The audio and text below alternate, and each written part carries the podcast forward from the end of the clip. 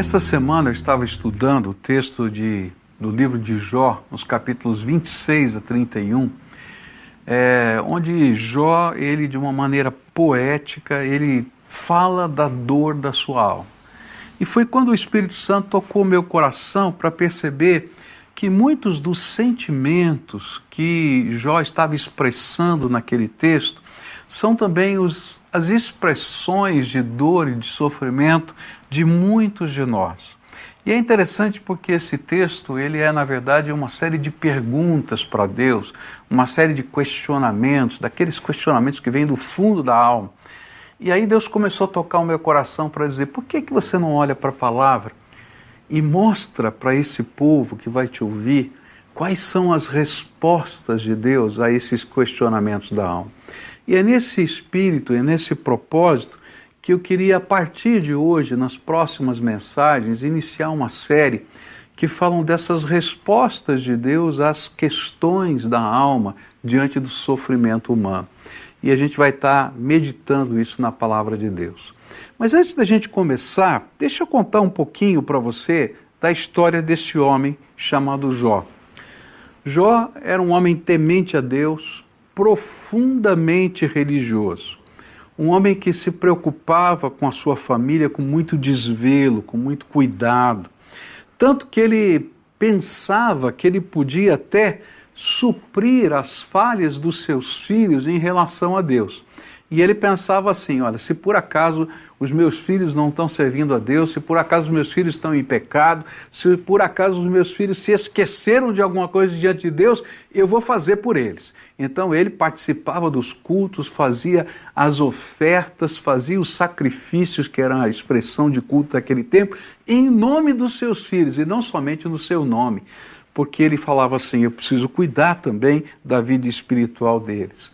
É interessante porque, ainda que isso demonstrasse o seu apreço por Deus, também revelava que parte da natureza divina, de, na natureza do nosso Deus como Pai, não era bem entendida por Jó. Porque Deus se interessa em relacionar-se diretamente com você, pessoalmente com você. E por isso ele não podia substituir os seus filhos. Mas assim mostra um pouquinho do caráter, do desvelo, da religiosidade de Jó. Jó tentava ser justo em tudo que ele fazia. Por isso ele era respeitado na sua comunidade. Ele era tão respeitado que ele ocupava um cargo de juiz na sua comunidade. Naquele tempo, os juízes eram os líderes da comunidade, pessoas influentes que sentavam-se nas portas da cidade. E ali, quando as pessoas tinham uma demanda, eles se apresentavam àqueles conselheiros que tinham o poder de julgar aquelas causas. E ele tentava, de todas as maneiras, praticar a justiça para com as pessoas em todas as questões. Era um homem de posses. Ele tinha muitas terras, muitas plantações, muito gado. E tudo, por tudo isso, ele era grato a Deus e sentia o desejo de repartir com os pobres, com os órfãos, com as viúvas daquele tempo, o sustento que Deus lhe dava. Mas um dia, um dia Satanás levantou uma questão diante de Deus. E a questão de Satanás era: Deus, será que Jó serve ao Senhor porque ele lhe ama? Ou ele serve ao Senhor porque dá lucro? Porque o Senhor o abençoa tanto. Será que ele continuaria servindo ao Senhor se tudo que ele tem lhe fosse tirado? E na verdade, esse é o grande tema do livro de Jó. Por que você serve a Deus? Essa é a grande pergunta que o livro de Jó traz para cada um de nós. E então, Satanás recebe permissão para tocar na vida de Jó e mexer em qualquer área da vida dele, menos tirar a sua própria vida. E muito rapidamente na história desse livro a gente vai encontrar Jó perdendo tudo. Ele perde bens, ele perde renda, ele perde filhos, ele perde saúde. E é em meio todas estas perdas que Jó vai revelar a Deus a sua dor. Então, o meu propósito é olhar para esses capítulos que falei para você, de 26 a 31 do livro de Jó, para as dores que Jó está revelando diante de Deus e dos seus amigos, e buscar as palavras das Escrituras que respondem a esse anseio de busca de Deus, de resposta de Deus no meio das dificuldades. A primeira expressão que eu queria chamar a sua atenção, ela aparece no capítulo 30, versículo 11, onde diz assim: Agora que Deus afrouxou a corda do meu arco e me afligiu, eles ficam sem freios na minha presença. A primeira expressão de Jó que eu queria chamar a sua atenção é: Deus afrouxou a corda do meu arco. E essa é uma expressão metafórica, não é? ela é uma figura de linguagem. Deus afrouxou a corda do meu arco. O que quer dizer isso? Olha, um arco que tem a sua corda afrouxada não atira flechas. E o sentimento que Jó estava passando era um sentimento de tremenda impotência. Deus, eu não tenho dinheiro. Deus, eu não tenho mais influência. Deus, eu não tenho mais forças.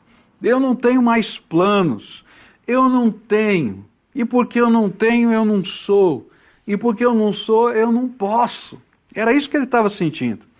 E por isso ele vai concluir nesse texto dizendo assim: Olha, por isso o Senhor me, humilhou. E é interessante isso. O Senhor afrouxou a corda no meu ar, ele vai dizer: O Senhor me humilhou. Quem em algum momento da sua vida não se sentiu como Jó? É interessante isso, né? De repente as coisas mexem, acontecem na vida da gente e a gente começa a dizer: peraí, quem eu sou? Né? Eu não tenho, eu não sei, eu não posso. Quem já não viveu isso? Quem já não se deparou com situações assim, ou que não é a nossa linguagem comum, mas estivéssemos dizendo de outras maneiras para Deus: olha, por que, que o Senhor afrouxou a corda do meu arco? Por que, que essas coisas estão acontecendo na minha vida? Jó esqueceu algumas coisas que eram importantes nessa figura e que a gente vai encontrar nelas algumas respostas interessantes é que a primeira coisa que Jó esqueceu é que os arcos antigos, tá? não esses arcos modernos, né, que tem até umas polias, esses não precisam disso. Mas os arcos antigos, que eram feitos de madeira, a corda desses arcos não ficava esticada todo o tempo. Porque a madeira tensionada constantemente, ela se deformava.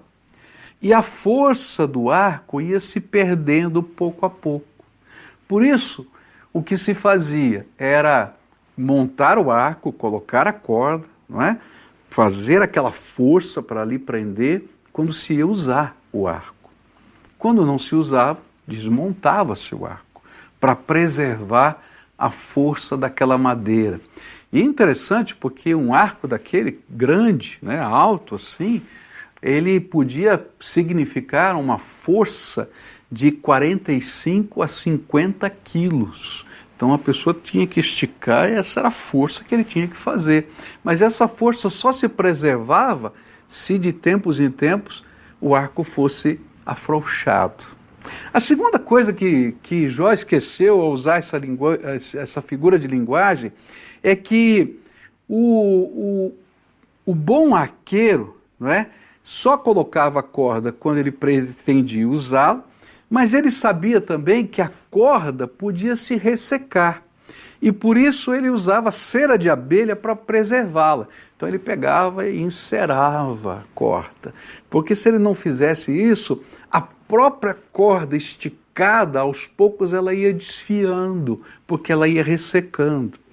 E sabe, ele sabia também que ele não podia confiar só naquela corda, porque a corda também se parte ao longo do tempo. Então, o bom arqueiro, ele sempre levava uma corda sobressalente, porque no meio da batalha ou no meio da caça, ele talvez tivesse que trocar a corda do seu arco. Outra coisa que era interessante é que, é, como qualquer arma né, daquele tempo, desse tempo, ele não tinha munição para todo o tempo numa batalha. Um arqueiro tinha em torno de 12 a 24 flechas que eram feitas por ele mesmo. Ele que escolhia a madeira, preparava, e ele só tinha aquilo. Então, quando acabavam as 12 ou 24, ele tinha ou que recolher as flechas que já foram usadas, ou ele tinha que produzir novas flechas. Por isso, todo arqueiro sabia que ele não podia confiar só no seu arco, ele tinha que ser hábil em outras armas também. Porque se ele não soubesse usar outras armas, quando acabassem as flechas, e elas acabariam logo, ele estaria perdido numa batalha. E é interessante quando a gente olha para tudo isso, porque ao olhar para isso a gente vai aprender algumas lições. A primeira lição que eu queria trazer para você é que às vezes o Senhor afrouxa a corda do nosso arco porque nós estamos deformando. Eu me lembro de ter lido no livro Fé e Finanças, há tempos atrás, a história de um missionário que sempre que tinha um projeto novo e ele precisava de recursos, ele orava a Deus e ia para o correio. E quando chegava no correio, na caixa postal que ele tinha alugado ali, naquela agência do correio, no campo missionário, sempre havia dentro daquela caixa exatamente o que ele precisava para aquele projeto ou para aquele momento da sua vida. Até que um belo dia ele orou e fez a mesma coisa, foi ao correio. E quando ele abriu a caixa, não havia nada, absolutamente nada. E aquele homem entrou em desespero. Ele ficou angustiado, disse: Deus falhou comigo. Como é que eu vou fazer agora? Como é que eu vou tocar o projeto? Como é que eu vou sustentar? Não tinha nada na caixa do correio. E foi nessa hora que Deus começou a trabalhar o coração daquele missionário para dizer para ele assim: Você acredita que sou eu que dou provimento a tudo quanto você precisa, ou é o correio que manda para você? E aí ele teve que entrar numa grande tensão para dizer que Deus, para entender que Deus tinha meios inusitados de trabalhar a sua vida. A história é muito bonita, recomendo o livro para você, mas eu queria dizer que ele aprendeu que o sustento vinha de Deus e não da caixa do correio. Sabe, às vezes o nosso arco fica deformado porque a gente entra na nossa zona de conforto e se esquece dos meios inusitados de Deus, das outras maneiras de Deus agir. E é por isso que Filipenses capítulo 1, verso 6 diz assim: Pois eu estou certo de que Deus, que começou esse bom trava- trabalho na vida de vocês, vai continuá-lo até que ele esteja completo no dia de Cristo Jesus. Sabe o que nos ensina a palavra? É que tanto eu como você estamos num grande processo de uma construção inacabada. Que ora a corda está tensionada, ora ela está afrouxada. Mas cada tensão ou cada afrouxamento tem um propósito maior do que os nossos sentimentos nos revelam. Para Jó, tudo isso aconteceu para que Jó não conhecesse apenas o Deus que ele conhecia como um religioso, mas que a face, a glória, a sabedoria, o poder, o amor de Deus fossem revelados para ele. Como ele mesmo reconheceu. Olha só o que ele vai dizer no capítulo 42. E então, em resposta ao Senhor, Jó disse: Eu reconheço que para ti nada é impossível e que nenhum dos teus planos pode ser impedido. Tu me perguntaste como me atrevi a pôr em dúvida a tua sabedoria, visto que sou ignorante. É que falei de coisas que eu não compreendia, coisas que eram maravilhosas demais para mim e que eu não podia entender. Tu me mandaste escutar o que estavas dizendo e responder às tuas perguntas. Antes, eu te conhecia só de ouvir falar, mas agora eu te vejo com os meus próprios olhos. A religiosidade de Jó o deformava. E ele precisava conhecer e amar a Deus em uma outra perspectiva. Eu não sei o que está acontecendo com você, mas há momentos na nossa vida que parece que Deus afrouxou a corda do nosso arco. E Deus está nos tirando da nossa zona de conforto para aprendermos a olhar para Ele numa perspectiva nova e conhecer dimensões grandiosas do poder de Deus. A segunda coisa que essa expressão me ensina é que quando a corda é afrouxada, é porque precisamos conhecer outras armas de Deus. Como Jó, nós estamos aprendendo que um arqueiro não podia depender só do seu arco. Ele precisava saber usar todas as armas à sua disposição. E foi exatamente isso que Paulo o apóstolo Paulo nos ensinou lá em Efésios 10, versículos, melhor, Efésios 6, versículos 10 a 13, onde a Bíblia diz assim: Quanto ao mais, sejam fortalecidos no Senhor e na força do seu poder. Vistam-se com toda a armadura de Deus para poderem ficar firmes contra as ciladas do diabo. Porque a nossa luta não é contra o sangue e a carne, mas contra os principados e as potestades contra os dominadores deste mundo tenebroso, contra as forças espirituais do mal nas regiões celestiais. Por isso, peguem toda a armadura de Deus para que vocês possam resistir no dia mal e, depois de terem vencido tudo, permanecer inabaláveis. As armas que Jó conhecia naquele tempo eram a sua religiosidade, a sua influência, o seu dinheiro e a sua força física. E ele achava que está tudo bem. Mas quando o dinheiro não estava lá, a influência não estava lá e a força não estavam lá, ele achava que Deus também não estava lá. Você já percebeu como isso acontece na nossa vida? Às vezes nós estamos tão acostumados a usar as mesmas armas que quando o nosso mundo é abalado de alguma maneira, a gente fica pensando se Deus existe de fato. A gente está vivendo um dos tempos mais estranhos da face da Terra hoje. Tanta coisa mudou. E a gente fica pensando, onde está Deus? Eu quero dizer para você que o Senhor quer te ensinar a grandeza dele. Não são estas as únicas armas de Deus. O que Deus estava tentando ensinar a Jó, e às vezes nós precisamos entender, é que a batalha que ele estava enfrentando era, antes de tudo, espiritual. E ele não sabia usar as armas, nem a armadura de Deus, para enfrentar batalhas espirituais. Sabe, para as batalhas espirituais, o arco que você tem não funciona. Por isso, Deus afrouxa a corda do seu arco. E nós temos a tendência de funcionar no automático. E aí Deus afrouxa a corda do nosso arco para sermos forçados a conhecer as armas espirituais. E era isso que Paulo queria ensinar para Jó. Eu não sei se você já andou no automático, né? Mas eu às vezes tenho esse problema, eu ando no automático, né? Eu me lembro de uma vez que peguei o meu carro e eu tinha que ir para um determinado lugar que não era a minha rotina de ir para aquele lugar, e eu entrei no meu carro e eu quando me vi, estava no lugar da minha rotina. E eu disse assim: o que, que eu estou fazendo aqui? Eu tinha que estar em tal lugar. E aí então peguei o carro e voltei, perdi todo aquele tempo, simplesmente porque eu estava andando no automático. Mas isso não acontece só quando você está dirigindo.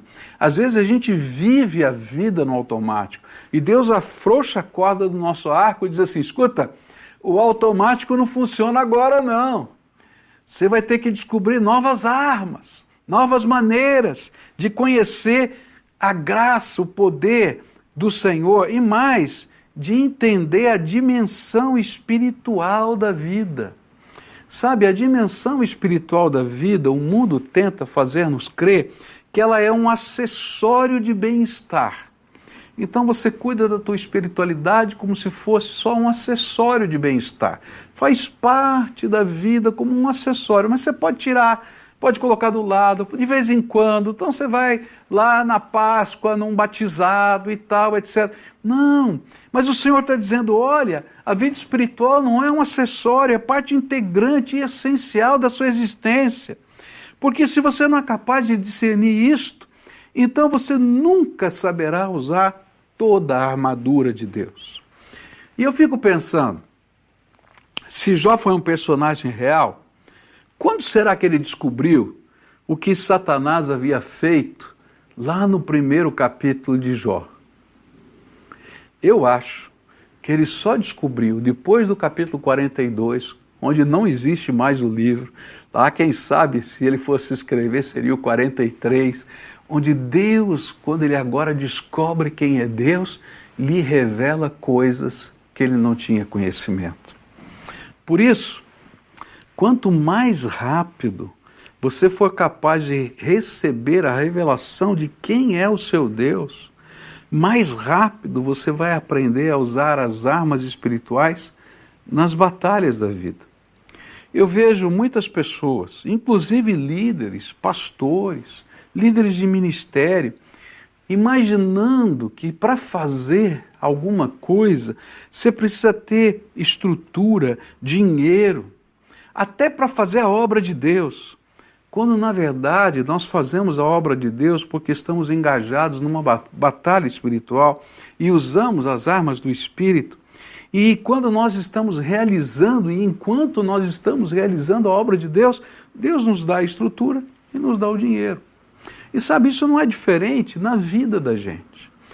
Quando a gente descobre, no meio de uma pandemia como essa, que o nosso sustento vem de Deus, e que esse sustento pode fazer a gente ter saudade das cebolas, mas que o maná não vai faltar, porque Ele é o Deus que manda pão do céu. Então a gente vai ter que aprender a viver com o pão que caiu do céu. Mas a gente vai aprender a dobrar o joelho para agradecer o pão que caiu do céu, e a gente vai aprender a olhar para o céu para ver o pão cair. Sabe, às vezes nas nossas vidas a gente está tão acostumado com os nossos métodos que quando Deus mexe a frouxa corda do nosso arco, a gente se fica perdido nesse processo. O que é importante aqui é que não é o arco mais forte que nos faz vitorioso, é o Deus que abre o mar, como ele fez lá na saída do Egito, e que nos faz caminhar sobre as águas, como ele fez com Pedro, que nos dá a vitória. Talvez o Senhor esteja afrouxando o seu arco para você tomar posse de toda a armadura de Deus. A terceira lição que eu queria deixar com você é que ter a corda afrouxada não é ser humilhado, mas é ser desafiado a crescer. Eu creio que o mais pesado emocionalmente nessa figura de linguagem que Jó utilizou era a compreensão do porquê a corda do arco havia sido afrouxada. Ele cria que a razão era que Deus, quem sabe por maldade ou até com injustiça, queria humilhá-lo. E é interessante que quando você lê os capítulos 26 a 31 de Jó, isso fica claro quando ele afirma sua inocência e desafia Deus diante da sua própria justiça e diz: Olha, me prova, me prova, me prova que o Senhor não é injusto. E sabe, a premissa de Jó estava errada. A corda havia sido afrouxada para que ele fosse desafiado a crescer. Toda vez que Deus nos tira da zona de conforto, ele nos está chamando a crescer.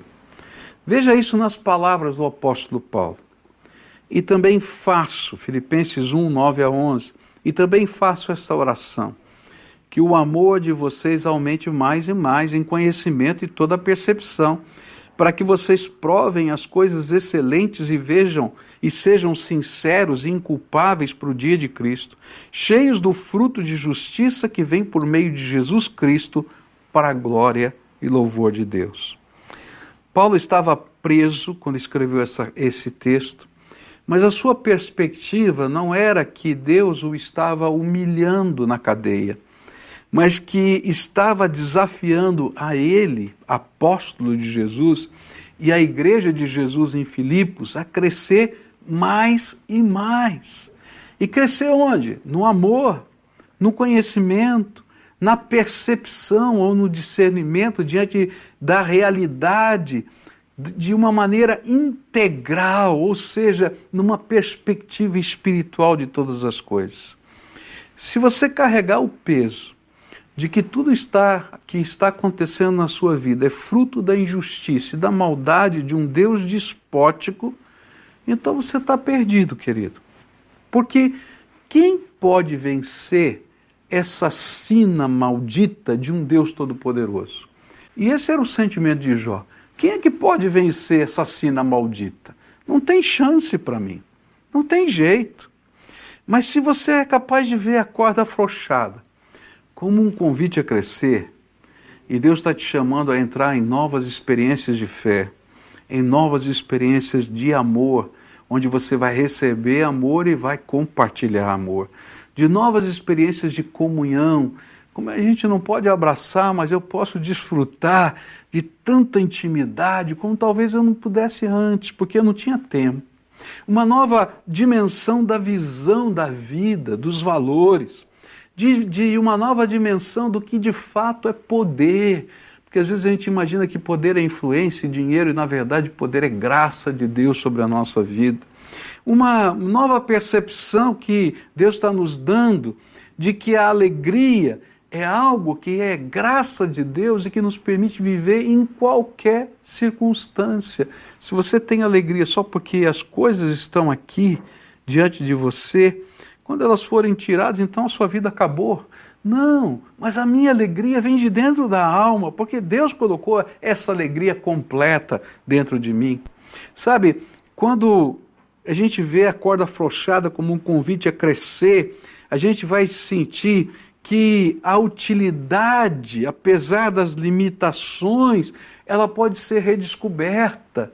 Eu vejo pessoas enfermas, às vezes, dizendo: agora minha vida acabou, eu não posso ser útil para mais nada. E eu me lembro de uma senhora que ela só conseguia usar a sua voz. E numa igreja que, que fui visitar, e o pastor e aquela igreja estavam dando um equipamento para ela para ela, por comando de voz, poder usar o telefone, não é? Isso era o equipamento daquele tempo. E sabe qual era a, a proposta dela? A proposta dela era que ela queria ter uma lista telefônica, se usava isso naquele tempo, né, colocada diante dela, e durante o dia, quando ela ficava na cama, ela ligava número por número daquelas duas páginas enormes, né, com duas colunas cada uma, com uma letrinha pequenininha de números de telefone, e ela ligava número por número. Ela ia ditando aqueles números. E quando a pessoa atendia, dizia assim: Olha, eu estou ligando porque Deus mandou orar por você. E ela redescobriu a sua utilidade. Sabe, quando nossa corda está afrouxada no arco, Deus está dizendo: Eu tenho novas coisas para você.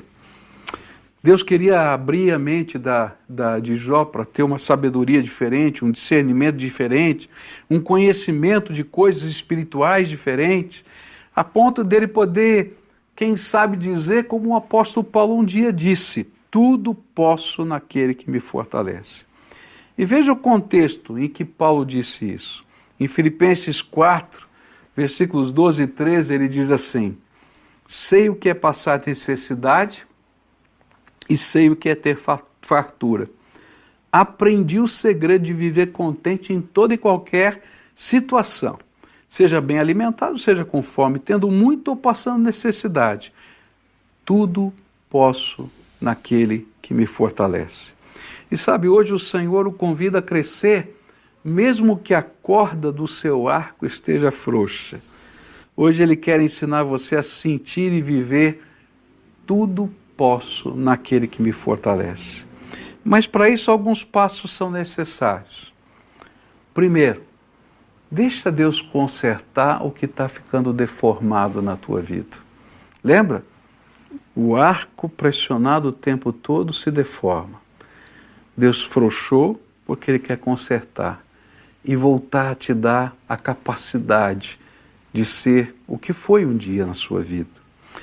Sabe o segundo passo? É Deus quer te ensinar a usar toda a armadura dele, não apenas o arco. Tem outras armas de Deus para a sua vida. Deixa ele te ensinar a usar. E o Senhor quer usar esse tempo para mudar sua visão de quem Ele é e de quanto Ele lhe ama. Então, nesta hora, eu queria orar por você e queria pedir a Deus que Ele ajudasse a dar esse espaço. Senhor, conserta o que está deformado, me ensina a usar toda a tua armadura para entender as várias dimensões da batalha espiritual e me dá a visão de quem é o Senhor. Quero aprender, te conhecer face a face e não apenas ter a experiência, da religiosidade. Enquanto você se prepara para esse momento, a igreja vai cantar, nós vamos adorar a Deus. E eu queria desafiar você a entrar aqui nesse link que está aparecendo e você assumir esse compromisso de dar esses passos. E uma das maneiras que nós fazemos isso é permitindo que pessoas nos ajudem a crescer. E eu queria desafiar você a fazer parte desse movimento que a igreja está fazendo de discipulado. É você estudar a palavra de Deus e ter um, um mentor que vai acompanhar você. Como é que está deformado o arco? Como é que você pode entender mais a respeito de Deus? E sabe, esse processo gera crescimento na nossa vida. Então, enquanto eles estão adorando, entra agora nesse link, preencha ali para a gente poder caminhar juntos ao longo dessas semanas que se seguirão.